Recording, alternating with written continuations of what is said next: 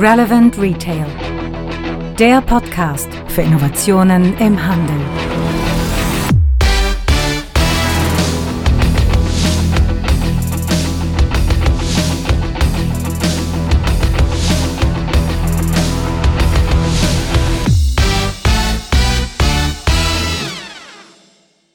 Damit sind wir bei Folge 45 unseres Retail Innovation Radios.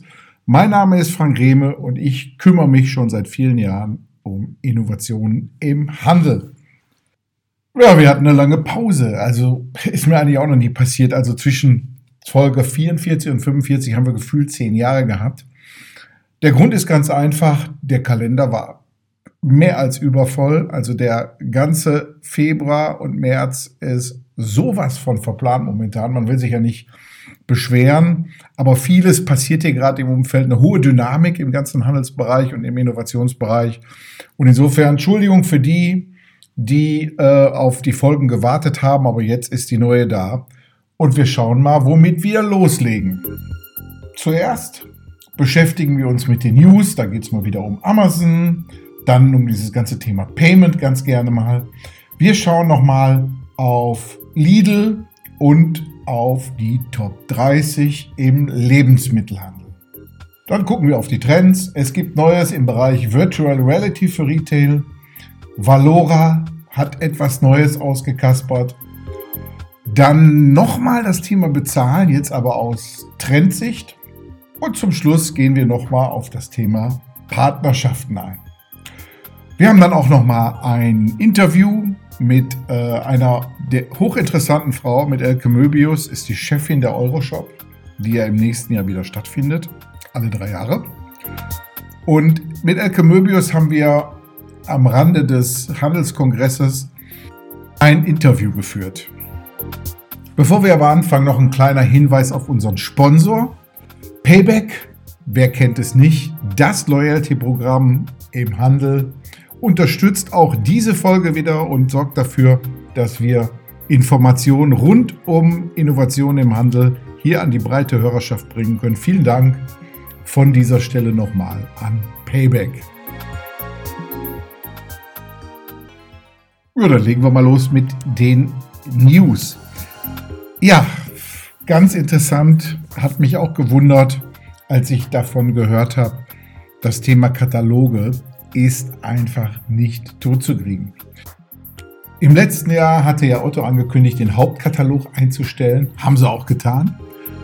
Allerdings werden natürlich noch die ganzen Detailkataloge des Teilsortimentes weitergedruckt. Auch äh, der Motorradausrüster Polo hat seinen Katalog eingestellt. Sein Konkurrent Lewis bleibt letztendlich dabei.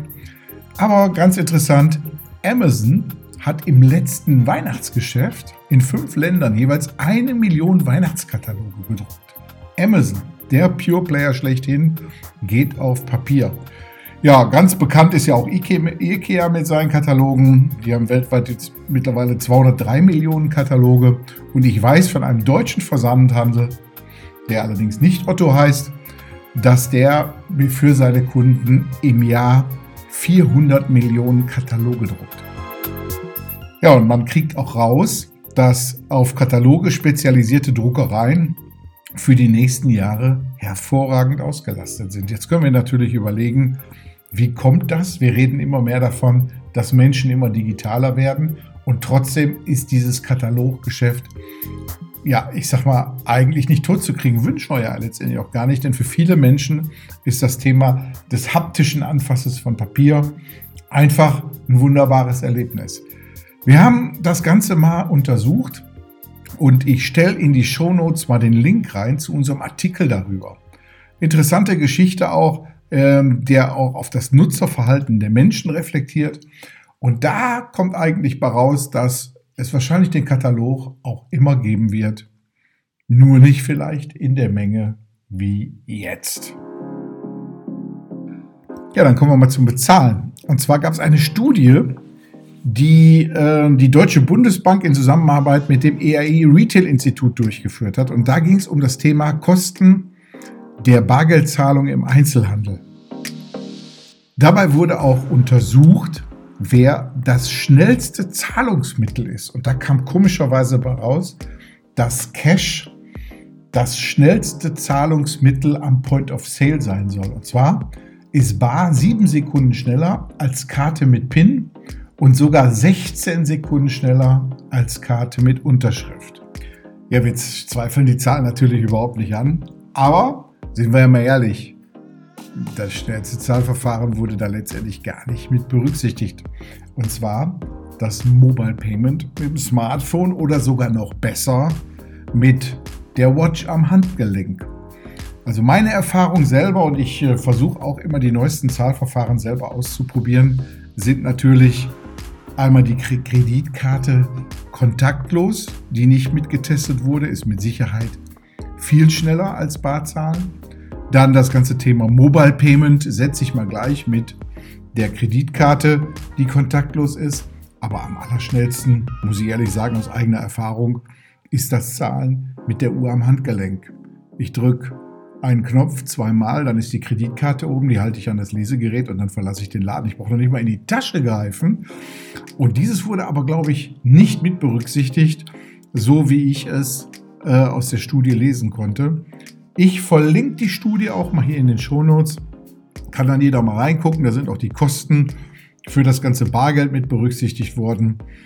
Meiner Meinung nach gibt sowieso nur ein super schnelles und super convenientes Bezahlmittel und das ist Zahlen mit dem Fingerabdruck, sprich mit seinem biometrischen Merkmal, was man eh immer bei sich trägt.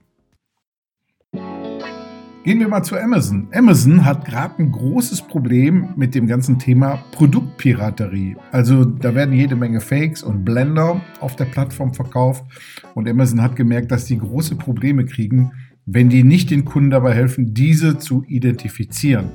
Und dazu haben die jetzt eine große Initiative gestartet, womit künstlicher Intelligenz in erster Linie und maschinellem Lernen die ganzen Angebote durchforstet werden und auch basierend auf Logos, eingetragenen Markenzeichen und Daten, die äh, die Industrieunternehmen bereitstellen, dann versucht wird, Fakes zu erkennen.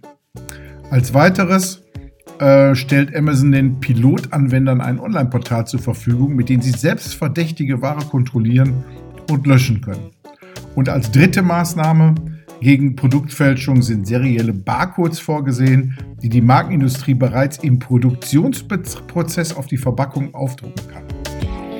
Das gibt es schon länger, denn die äh, Pharmabranche hat ganz viele Probleme in der Vergangenheit mit gefälschten Produkten gehabt und die haben mit diesen Themen schon gearbeitet, entweder mit QR-Codes oder auch mit unsichtbaren Barcodes, die im Druckbild mit untergebracht waren und so durch den sogenannten GS1-Standard EPCRS auch dann nachweisen konnten, ob ein Produkt echt ist oder nicht. Praktisch jedes Produkt wurde da serialisiert. Ja, in der Medizin natürlich ein großes Thema und unter anderem auch, ja, können Menschenleben davon abhängen. Und bei Amazon hängt natürlich viel Ruf davon ab, wenn da viel falsche Ware gekauft wird. Und meiner Meinung nach der richtige Weg, um endlich diesen Sumpf mal auszutrocknen. Dann gab es eine tolle Auswertung der Lebensmittelzeitung. Er hat eine Auswertung gefahren mit ihrem Format Retailytics. Und da geht es um die Top 30 Lebensmittelhändler Deutschlands. Und interessant, nachdem auch im letzten Jahr Edeka die Nummer 1 war und die Nummer 2 von der Schwarzgruppe mit Lidl und Kaufland besetzt wurde, hat sich jetzt aber die Rewe Group wieder auf 2 vorgeschlagen und Schwarz auf den Platz 3 zurückkatapultiert. In Zahlen bedeutet das folgendes: Edeka macht 58 Milliarden Umsatz, Rewe Group gut 40 Milliarden und die Schwarzgruppe kurz dahinter mit 39,9 Milliarden. Auf Platz 4 Aldi 30 Milliarden, Amazon mit 15 Milliarden, die Metro mit 13 Milliarden, Leckerland 8 Milliarden, DM auch mit 8 Milliarden, Rossmann mit 6 und Globus auf Platz 10 mit 5,1 Milliarden Euro Umsatz. Ja, und da wir gerade ja mal bei Lidl waren, gleich noch eine Meldung von Lidl. Die ziehen nämlich bei Kochzauber den Stecker raus. Kochzauber ist ein Kochboxenanbieter, der im Besitz von Lidl war. Das Angebot wurde am 8. März jetzt eingestellt und damit ist dieses Thema Kochboxen Historie. Ja, wir sehen natürlich, dass das Thema Kochboxen äh, gar nicht so einfach ist. HelloFresh mittlerweile auch mit sehr viel Fernsehwerbung unterwegs, scheinbar in den USA auch sehr erfolgreich, versucht natürlich schon seit vielen Jahren diesen Markt zu bearbeiten. Und ähm, HelloFresh ist aber ein gutes Zeichen dafür. Entweder macht man das richtig oder gar nicht. Man steckt da richtig viel Geld rein oder man lässt es ganz bleiben. Und ich glaube, den Tipp, den hat auch Lidl dann angenommen. Vielleicht liegt es aber auch daran, dass so ein Großkonzern wie die Schwarzgruppe auch mit so einem Startup vielleicht gar nicht viel anfangen kann. Ich erinnere da immer gerne mal an Emmas Enkel, ähm, ja, ein Format, das das Beste aus allen ähm, Kanälen zusammengefügt hat und auch Lebensmittel online mit Lieferservice verkauft hat.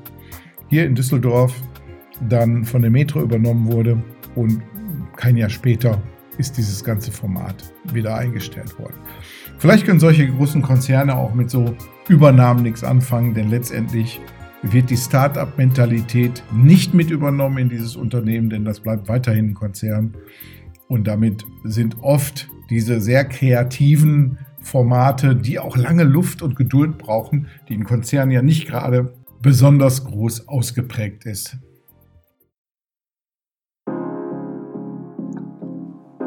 Ja, und damit kommen wir jetzt zu den Trends im Handel. Und zwar gibt es etwas Neues aus dem Bereich der Virtual Reality für den Handel. Und zwar haben Qualcomm, Kellogg und Accenture eine VR-Lösung für den Handel entwickelt. Und zwar geht es darum, Produkte so zu platzieren, dass die am besten verkaufen. Ist ja ein Thema, was im Handel schon sehr lange ist. Die haben etwas gemacht, wo die gesagt haben, okay, wir kombinieren jetzt mal Eye-Tracking, kennen wir ja aus vielen anderen Bereichen, mit Virtual Reality, können da mal Planogramme dementsprechend so erstellen, dass wir auch gleich wissen, ob Menschen da drauf schauen und haben auch einen Test gemacht. Man sagt natürlich in dem Test, das nützt in erster Linie dem Händler, aber wenn der Käufer seine Produkte einfacher findet, und damit natürlich auch dann schneller kaufen und schneller auswählen kann, nützt natürlich auch dem Shopper. So, man hat es aber jetzt mal ausprobiert und äh, da kam raus, dass in den Testmärkten, wo man äh, die Platzierung mit dem System gemacht hat, 18% mehr verkauft hat. Wir stellen das Ganze mal in die Shownotes. Gibt es übrigens auch ein gutes Video mit darüber. Verlinken wir auch mit. Und schaut euch das ganze Thema mal an. VR im Handel vielleicht sogar noch besser in Kundenhand, wird mit Sicherheit eine große Zukunft haben. Und ich könnte mir gut vorstellen, vielleicht habe ich es auch so im Urin, dass wir bald hier in Deutschland ein Virtual Reality Kompetenzzentrum bekommen würden. Und mich würde es nicht wundern, wenn das in der Future City Langenfeld ist. Nachdem wir gerade ja schon mal das Thema Bezahlen hatten, gibt es jetzt noch eine Händlerbefragung von dem EHI. Und zwar, wie der Handel zu Handybezahlen steht. Grundsätzliches Ergebnis der Studie ist, der Handel steht dem mobilen Bezahlen besonders aufgeschlossen gegenüber, denn äh, der Handel möchte natürlich technologisch auf der Höhe der Zeit sein.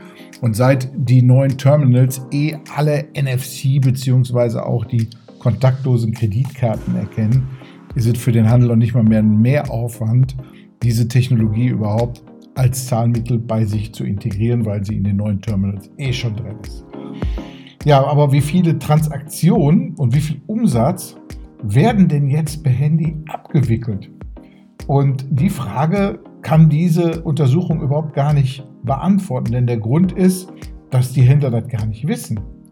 Weder der Handel noch die Netzbetreiber sind sich über die genaue Anzahl mobiler Transaktionen oder die exakten Gebühren im Klaren sagt auch die Studie.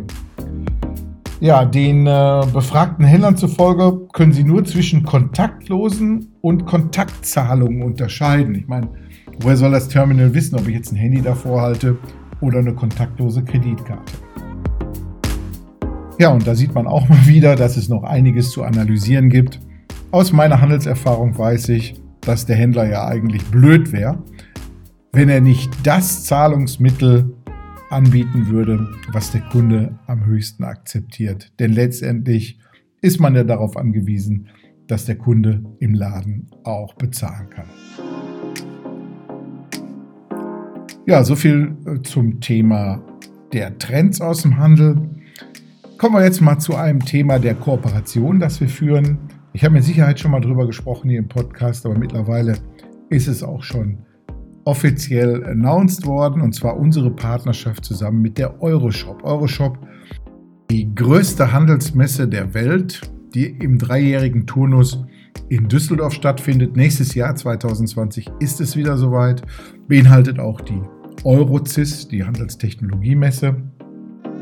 Und die Euroshop hat ein sogenanntes Euroshop Mac ein Online-Magazin, wo es um Innovation im Handel geht. Und was passt da besser zusammen als das Euroshop Mac und unser Blog Zukunft des Einkaufens.de? Ja, und äh, da wir uns natürlich sehr eng auch mit der Messe öfters abstimmen, habe ich auch mal gedacht, dass es ganz interessant wäre, mal Elke Möbius, die Chefin der Euroshop, ans Mikrofon zu holen. Im letzten November hatten wir auf dem Handelskongress ja unser Podcast-Studio und ich stand dort mit unserer Mitautorin Karin Wunderlich und wir haben uns Elke Möbius dann ans Mikrofon geholt und das Ergebnis hören wir uns jetzt mal an. Ton ab, sage ich da nur. Elke Möbius, heute zu Gast hier bei uns im Podcast-Studio auf dem Handelskongress. Elke, stell dich doch mal kurz vor. Ja, ich bin die Elke, Elke Möbius, arbeite bei der Messe Düsseldorf und darf die Euroshop äh, samt der daran liegenden Messen verantworten. Dazu gehört die Eurocis, die Sista in Shanghai und die Insta Asia in Mumbai. So, wenn man jetzt mal so sieht, wir haben, ich sag mal, zwei Highlights im Handel. Eins ist der Handelskongress sicherlich, wo wir ja gerade ja, sind. Jedes Jahr. Und Genau, und ein anderer Highlight ist alle drei Jahre die Euroshop in Düsseldorf. Ja, ne? so ist Weltweit ganz viele, die, ja, ich sag mal, da, sag du mal, wie viele Leute kommen denn da hin? Oh, eine Menge. Da kommen knapp 114.000 Menschen aus der ganzen Welt, kann man wirklich sagen, zu uns, äh, aus 138 Ländern. Und da sind wir auch ein bisschen stolz drauf, denn in diesen fünf Tagen ist das Hu und Hu, das Hu, de, Hu äh, ist Hu des Handels definitiv bei uns zu Gast. Mhm. Wie viele Länder ungefähr? 138. 138 Länder, ja, okay, alles klar. So, jetzt ist ja viele der Messeveranstalter klagen ja über Rückgänge, die Aussteller werden weniger, die Besucher werden weniger. Wie sieht es bei euch so aus? Na, bisher können wir noch äh, in der Historie der Euroshop immer Zuwächse verbuchen. Das ist gut.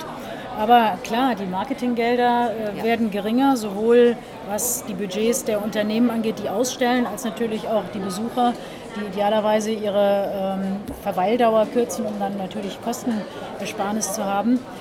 Aber ich glaube, man muss einfach ein so spannendes Angebot schaffen, dass da kein Weg dran vorbeigeht. Und offensichtlich haben wir den Nerv der Zeit bei der Euroshop getroffen.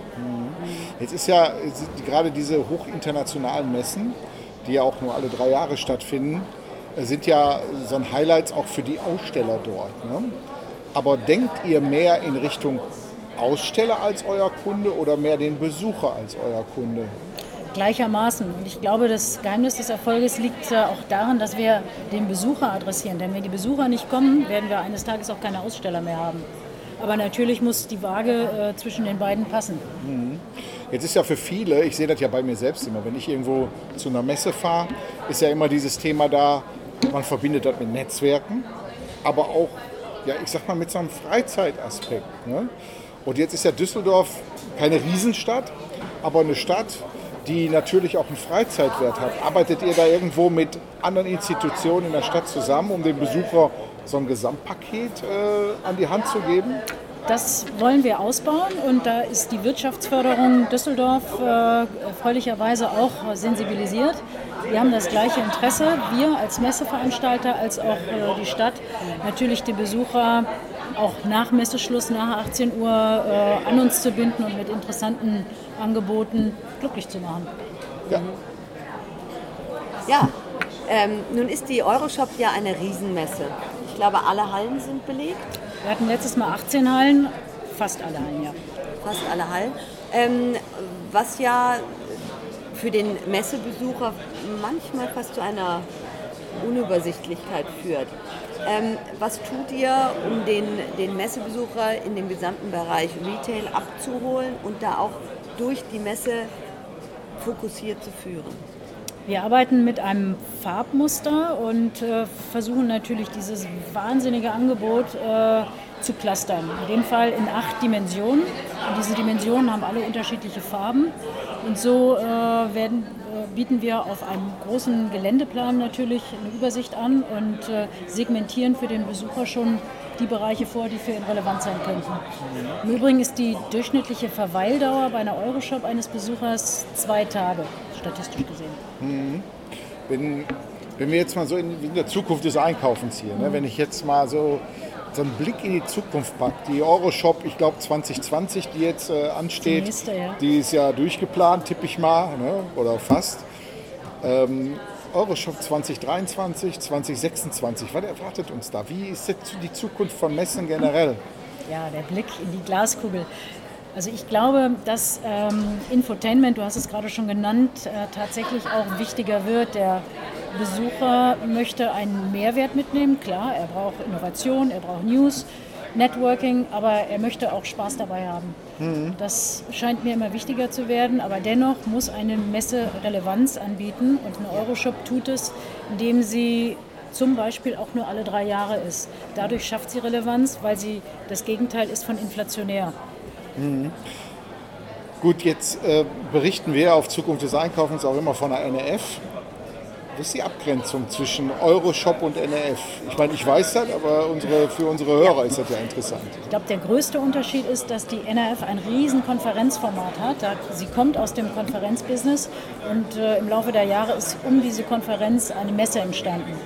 Wir machen es genau umgekehrt. Unser Nukleus ist das Messegeschäft und wir bereichern das natürlich auch mit ein paar Foren, aber äh, Bread and Butter Geschäft ist bei uns nach wie vor der mhm. Expo-Bereich ist, äh, ist so dieses Thema jetzt, äh, Karin, du bist ja immer mit dem Popeye-Forum ja. riesengroß auf der Messe auch ja. vertreten. Erzähl mal so ein bisschen darüber. Ja, wir haben ja mit Popeye, ich glaube, wir sind einer der größten Aussteller bei der Euroshop. Wir sind schon ziemlich groß, Fast, mit 1300 ja. Quadratmetern als äh, ja, Gemeinschaftsstand für internationale Popeye-Mitglieder in erster Linie. Mhm. Und wir haben ja auch unser Forum und unsere persönliche Erfahrung, und wir machen das ja nun auch schon seit 13, 14 Jahren, ist, dass die Foren immer mehr Zulauf bekommen. Ist das auch bei allen anderen Foren so für euch? Können, können wir bestätigen. Und zwar diese Formate, die ins Messegeschehen integriert sind, das sind die besten, weil natürlich äh, unser Anliegen ist, nicht die Besucher rauszuziehen an äh, unterschiedliche Standorte, Kongresszentren oder außerhalb, sogar in die Stadt, sondern der Protagonist, der Besucher soll natürlich beim, nah beim Aussteller bleiben, der dafür investiert hat, dass er da ausstellen darf. Ja. Und deshalb bieten wir auch in, in äh, vielen Bereichen Foren an, die alle zweisprachig sind. Das ist auch wichtig, weil natürlich ob der Internationalität der Messe äh, Englisch eigentlich fast die dominierende Sprache mittlerweile mhm. ist. Ja. Jetzt ist es so, also äh, die Euroshop ist ja stetig gewachsen in den letzten Jahren. Es geht auch schon los mit den äh, Bestellungen für, für Stände. Heftig. Wie prognostizierst du die Zukunft? Würdest du sagen, jeder, der ausstellen will, sollte sich jetzt beeilen? Sehen wir eine also, Zukunft wie bei der ähm, Medica? dass man sich bewerben muss demnächst, weil die Stände ausgebucht sein werden? Wir sind ja fair, ja, wir sind ja deutsch. Wir haben einen Anmeldeschluss, der ist Ende März nächsten Jahres. Ja. Und äh, bis dahin sammeln wir die Anmeldung. Und jeder, der sich bis dahin angemeldet hat, der wird auch eine Fläche bekommen. Ob er die in der Größe bekommt, ob wir die zur Verfügung stellen können, das sind halt die berühmten Puzzleteile, die wir irgendwann zusammensetzen müssen. Das müssen wir sehen. Aber eins steht fest, wenn große Unternehmen teilnehmen wollen, hilft es uns jetzt schon das Signal zu haben, sprich die Anmeldung auf dem Tisch zu haben, um natürlich schon die Planung im Kopf mit den ganz besonders wichtigen Baustellen, äh, Bausteinen beginnen zu können. Mhm. Ja. Gut, ja. Euroshop ist und bleibt einfach die Top-Messe, finde ich auch. Also weltweit ja. sehe ich nichts. Du hast aber auch vom Seastar geredet. Ne? Genau. Erklär mal kurz Seastar. Seastar ist die kleine Schwester der Euroshop und äh, findet in Shanghai statt. Die hat erstmalig 2015 den Markt betreten. und ist, naja, Rising Star, wie man so schön sagt. Es ist natürlich ein stark umkämpfter Messemarkt, wo sehr viele andere Veranstaltungen auch schon äh, stattfinden. Aber ich glaube, unser USP bei der C-Star ist tatsächlich Store Design und äh, äh Shopfitting und das eben hochqualitativ mit, internationalem, äh, mit internationaler Reichweite. Nun, nun ähm, ist China ja ein, ein, immenser Wachstumsmarkt, auch sehr technologiegetrieben. Ja. Ähm, also ich habe es fest auf dem Plan, mal zu sehen. In Shanghai soll es auch tolle Retail-Lösungen geben, ja. die man sich anschauen kann. Oh ja. ähm, du würdest sagen, es macht auch für einen Europäer Sinn, Absolut. da mal als Besucher hinzugehen? Selbstverständlich. Also äh, China, insbesondere Shanghai, ist natürlich eine Me Megametropole, ist äh, in technologischer Sicht so weit entwickelt. Ich erinnere da gerade einen äh, Besuch, den wir vor ein paar Monaten hatten in dem Alibaba Hema Supermarkt ist ein Wahnsinnsbeispiel, wie man offline und äh, online wunderbar verknüpfen kann mhm. und das dann auch mit eigenen Augen zu erleben, wie das funktioniert und vor allem in welcher Schnelligkeit das mhm. funktioniert. Ähm, bietet ihr an, zu dem Zeitpunkt der Sister dann auch Führungen an, Retail-Touren, und äh, kann man als deutscher Besucher gegebenenfalls auch über irgendjemand ein Package buchen, sagen, komplettes Thema, Besuch der Messe, Retail-Tour, gibt es so etwas? Wir helfen dabei, das hängt natürlich immer ein bisschen äh, von dem Interesse ab. Der eine interessiert sich mehr für Stores, Shopfitting, Design, der andere für die technologischen Highlights, ähm, aber da kann man uns ansprechen, da unterstützen wir, weil wir natürlich durch unsere Tochtergesellschaft da vor Ort ein wirklich sehr gut funktionierendes Netzwerk haben. Super. Okay, dann vielen Dank. Äh, Frage noch, wie oft findet denn die Seastar statt? Diesjährlich. Diesjährlich. Ah, In okay. China ist alles so schnell, da kann man sich das nicht leisten, Und- mal und zwei? Jahre auszusetzen. Kurz noch ein Datum, das würde helfen und dann Die nächste Seastar ist Ende April, 26. bis 28. April 2019. Na, das ist doch ein Date, oder? Finde ich auch. Sollten wir mal hin. uns, ja, super. Dann demnächst Zukunft des Einkaufens in Shanghai.